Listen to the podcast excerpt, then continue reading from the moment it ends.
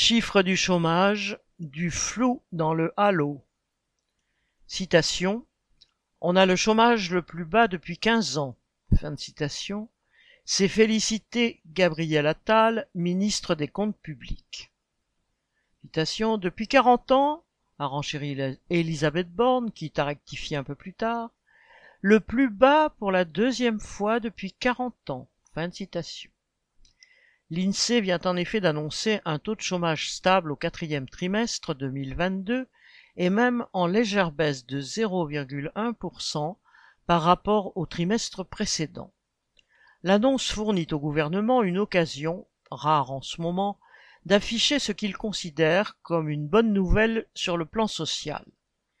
Mais derrière ce qui n'est qu'un trompe-l'œil, la réalité du chômage pour des millions de travailleuses et de travailleurs dans le pays est toujours aussi insupportable, car les chiffres présentés par l'INSEE ne résultent, il faut le rappeler, que d'une enquête emploi selon les critères du Bureau international du travail, le BIT, et non de la photographie des inscrits, ainsi que des non-inscrits, à Pôle emploi.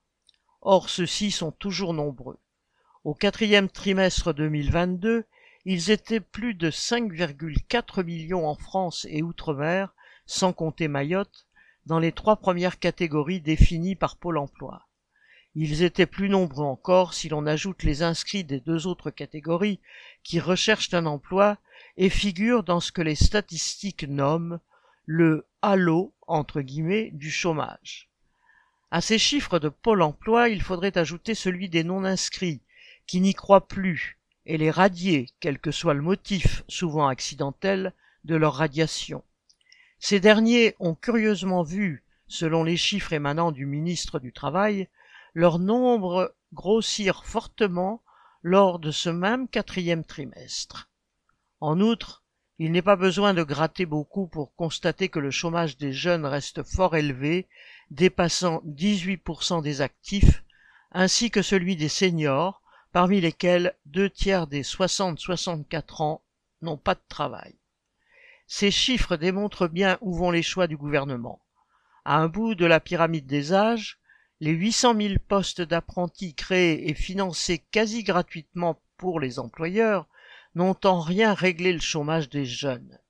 À l'autre bout, la prétention d'agir pour que les seniors gardent un emploi est bien une tromperie.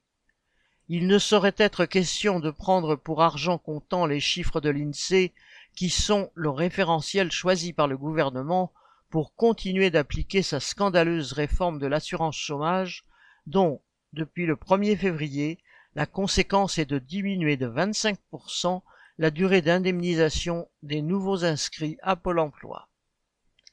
Viviane Lafont